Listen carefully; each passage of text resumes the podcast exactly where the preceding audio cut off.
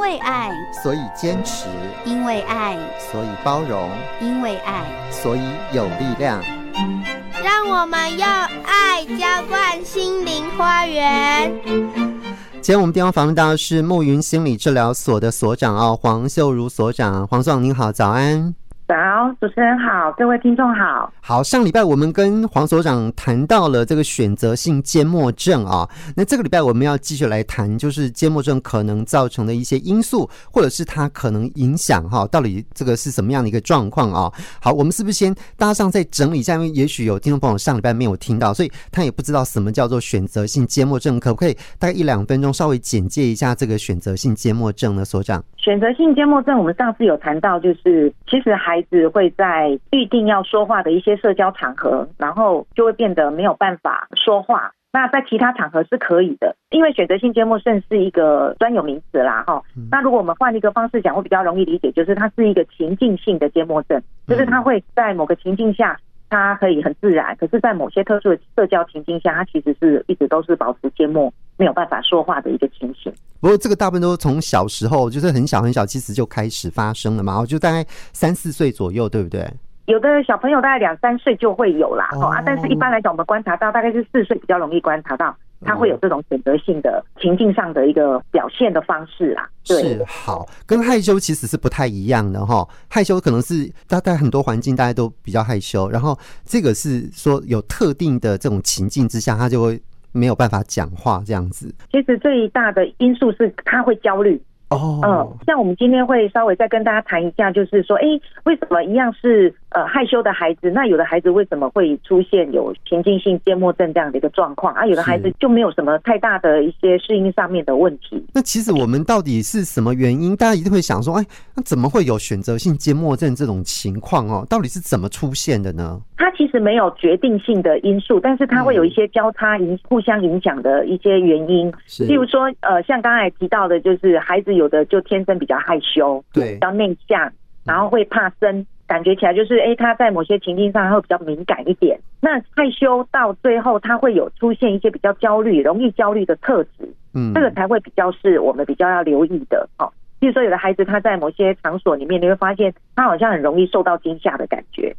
然后会躲起来，是。那这种就是代表他比较焦虑的时候，他就会产生一些比较呃身体僵住啦，或者他会采取一些比较回避的方式。如果当这样的特质比较高的时候，当然就会影响到他发生选择性缄默症可能性就会高一点。然后还有一个就是呃，有些家族史，有些家庭里面的成员，他们也有一些比较害羞或焦虑的一个特质。那这个当然第一方面是会有生理上的一些影响啦。那另外就是。孩子他可能在这样的一个家族成员的一个生活方式里面，他可能就学习到说，哎，那碰到焦虑的时候就不知道该怎么办了，或者是他没有学习到某些社交或者是一些谈话的一些技巧，那当然也会影响到他呃未来在一个适应上面来讲，他就容易出现呃用回避或是比较容易焦虑的方式再去应应他不熟悉的。一个状况这样是好，我听所长这样讲，好像有一点部分是呃，有些人是有这个先天气质的关系，比方说他就比较容易那种高敏感度比较高的哈，然后就是比较容易焦虑，这种其实就容易。然后另外一个部分是环境哦，家庭环境可能也会呃形塑他啊，让这个呃这个呃所谓情境性的这样的缄默症哈，这样子的的出现是这样吗？这是。在孩子的一个特质特质上面是比较容易会有这样子的可能性的。那另外当然还有一些呃情境上啊环境上的因素，譬如说他可能有些人会因为要转换环境了，譬如说他可能到国外哦，这个特别明显哦，因为环境不同，然后语言的文化也不同。哎，对啊，我们这种英文不好去到国外，真的很像选择性缄默症一样啊。对，就会有一段时间真的是不知道怎么开口。对，但是我们上次有提到这个。选择性缄默症，它必须在特定场合，然后要持续很久啊。嗯，哦，刚开始的第一个月，可能我们会觉得，哎，这就是一个适应上的问题。我们其实不会把它放到这个可能会有选择性缄默症的一个情形，是而是要不要放到有一个比较长期的时间来看。那像有些小朋友，就是比方说他。跟其他小朋友比较不一样，这个会会会不会也是他容易会选择性缄默症的这种状况呢？一般来讲，孩子如果在一个环境里面，除非他有语言上面的问题，比如说有的孩子就是讲话会比较含糊，咬字不清，嗯，那或者是有的孩子是小时候都会有一些口疾的状况，对。那如果是这样的话，就算他没有比较害羞，但是他因为这些状况，可能在跟人家沟通的时候，他觉得有一点点困难，或者是他他会觉得很担心、害怕，影响到他表达上面有一些焦虑的情形的话，嗯，这个其实也容易让孩子，纵使他后来可能有克服掉一些语言上面的这些表达上面的困难，可是也会让他一直。觉得，哎，我在跟人家沟通上，过去的一些感受不好，或者是有一些挫折，也会影响到他需要社交环境里面跟人家沟通的时候，也会多少有一些因素的影响啦。对，哦，好啊。可是如果像有一些，比方小孩子小时候被过度惊吓，或是受到重大创伤，就没有办法说啊，这个也算是选择性缄默症吗？我想这个会提到是所谓的迷失的部分哈，就是他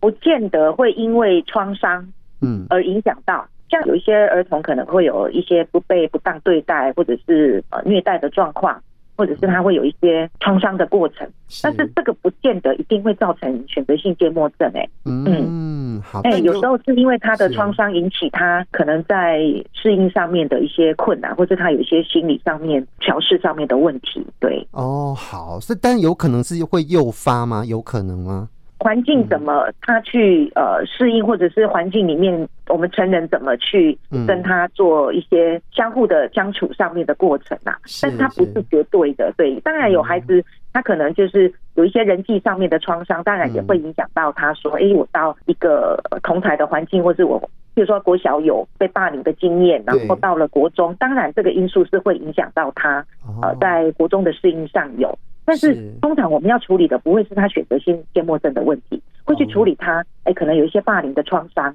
哦啊，可能是会去处理这个问题，而不会马上把它放到他是选择性缄默症。好，有没有可能其实小朋友他如果有这个选择性缄默症的时候，他其实是变成增强的一个行为，就是他其实得到更多的关爱，所以他又继续的呃这个呃让他选择性缄默症，有可能这个因素吗？通常不会因为讲话就被关爱，他不会因为这个因素他继续选择缄默。通常缄默的最主要原因是他焦虑了，他不说话的状况可能就会有一些因素，比如说他不知道该说什么，所以他就一直不说话，或者是他怕讲错话，他也就不说话，或者是他会怕别人听不懂他在说什么，嗯，他就不讲话。那呃，有些孩子你问他为什么不讲话，他其实是没有办法表达出原因。有的孩子只是因为他莫名的紧张，他一直很紧张很紧张，所以他发不出声音来了，所以也就没有办法讲话。那曾经有一个个案会提到说，因为他紧张嘛，所以他发现他讲话的声音就是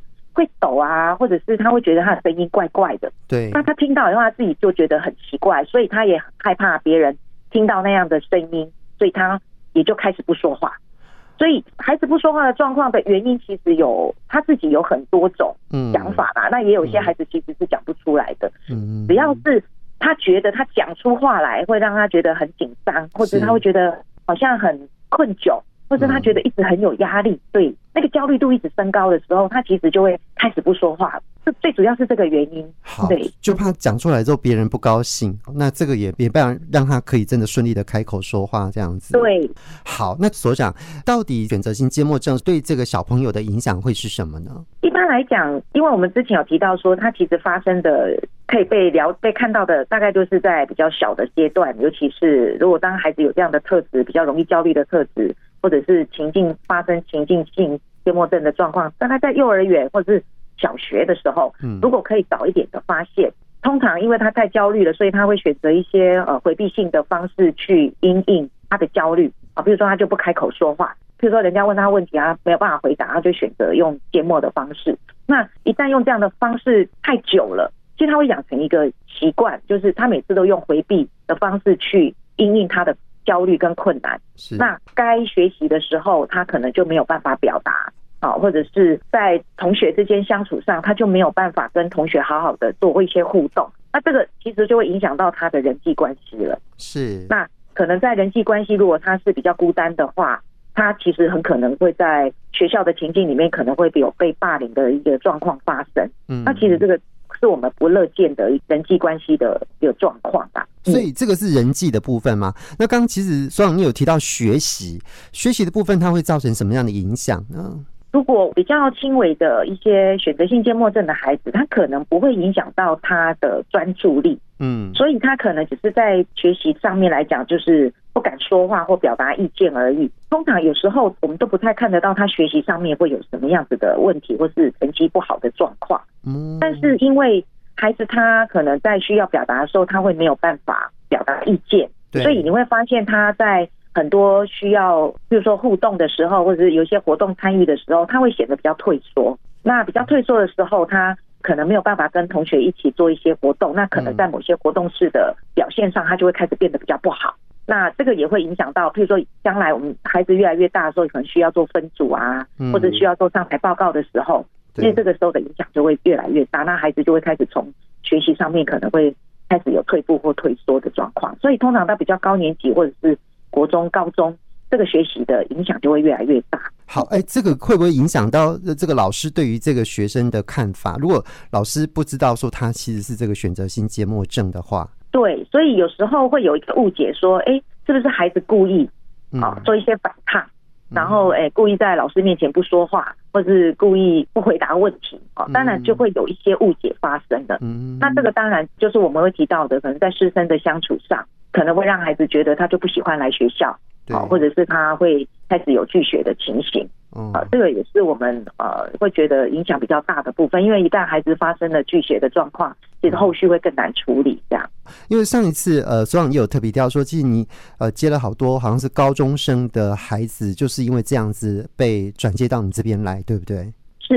是，因为一般来讲，我们就。之前提到嘛，当他这个应用回避的策略越来越多、越久的时候，其实就越难去调整他。嗯嗯。所以到高中的阶段的孩子，就是代表他其实在国中、国小阶段，他其实就是一直用这种不讲话的方式在学校里面。是。呃，然后在人际，他几乎几乎是在学校里面没有朋友。嗯。好，那因为我们现在小孩子都会运用到三 C，所以他会有一些网络上的朋友，或是可以。在社群网站里面跟朋友互动，可是他在学校完全就没有讲话，嗯、那所以朋友相对的几乎就很少。是，那这个其实，在高中阶段，他们在学习的或者是人际上的适应，就会出现非常多的困难。嗯嗯嗯嗯，是是是，好像听起来这里面比较多的是在跟人的互动上面会这个影响，其实是会比较大。那这个影响其实是在那个阶段，还是说其实长大了之后，甚至于在已经呃出了社会了，在工作职场上，其实也都会受影响吗？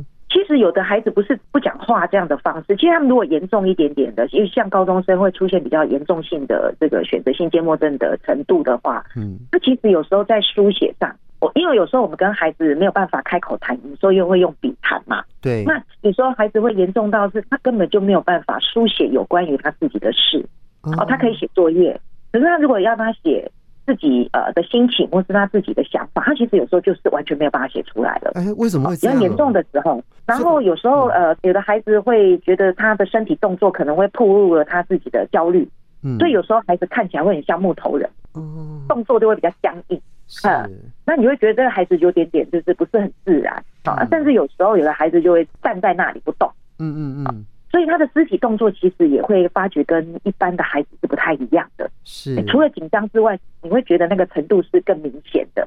嗯，那有的孩子甚至于他连他自己的情绪，就是说他到比较严重的情况，就是他到最后会把自己的情绪也会隐藏下来，所以不管他心情好或不好，他的表情永远是那个。一号表情，你也看不出来他到底高兴还是不高兴。你就想想看，你看到一个人的表情都是很木然，或是他身体是很僵硬的，你会觉得其实，在跟他互动上面来讲，也是会有困难的。是，所以你说不仅在学校人际，甚至你说到外面打工或什么的，嗯，他要到职场里面去适应，其实就会发生很大的困难，连面试可能就不会被选上的。那比较严重的话，是孩子他就会因为他有遇到很多的挫折，所以他。青春期哦，大概国中、高中就会出现比较多的焦虑跟忧郁的状态。那这个部分有时候严重到我们就需要到医院去请求医生做药物的协助。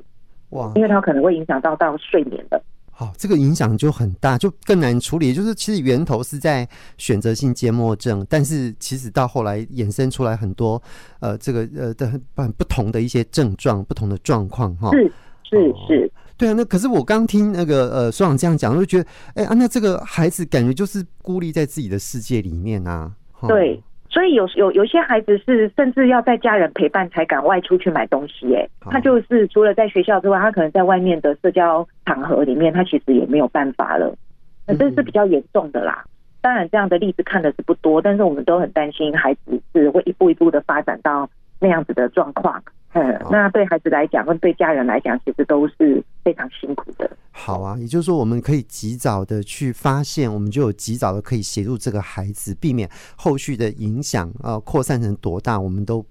没有办法去掌握哈。那最后是大概还有两分钟时间，呃，黄秀壮有没有什么你最后要总结跟补充？我们今天谈的这个主题，这样。其实孩子会发生。选择性缄默症，它呃有一些特质的因素啦，哈，嗯，但是这些特质的因素也不代表说，哎，有这样特质的孩子就一定会发生这样的一个情形，是，只是说我们可能在对待或者是去理解的时候，可能需要多一点点的包容，或是不要给他太多的压力，哈，一旦孩子发现孩子过于的紧张或焦虑，其实我们就是稍微给他一点点空间，哈。那觉得说，如果孩子有越来越困难的情况，可能真的是可以跟老师或者是到呃医疗院所去做一些评估哈，可能他会早一点发现，那会让这个孩子早一点受到帮忙，那可能后续发生的一个状况就不会到那么的严重这样。我想这也是我们单元的最主要目的啊，就是因为其实人都有很多不同的特性啊，不同的样貌啊，我们如何去理解在这个多元的社会里面这种多元的面向哈，然后理解了你才能够真的去包容，甚至于最后去接纳这样哈，那这个社会才会更好、更祥和这样子。好，今天也非常谢谢我们暮云心理治疗所的黄秀如所长，谢谢所长，下礼拜再麻烦您喽，谢谢，不会，谢谢，好，谢谢，拜拜，拜拜，拜拜。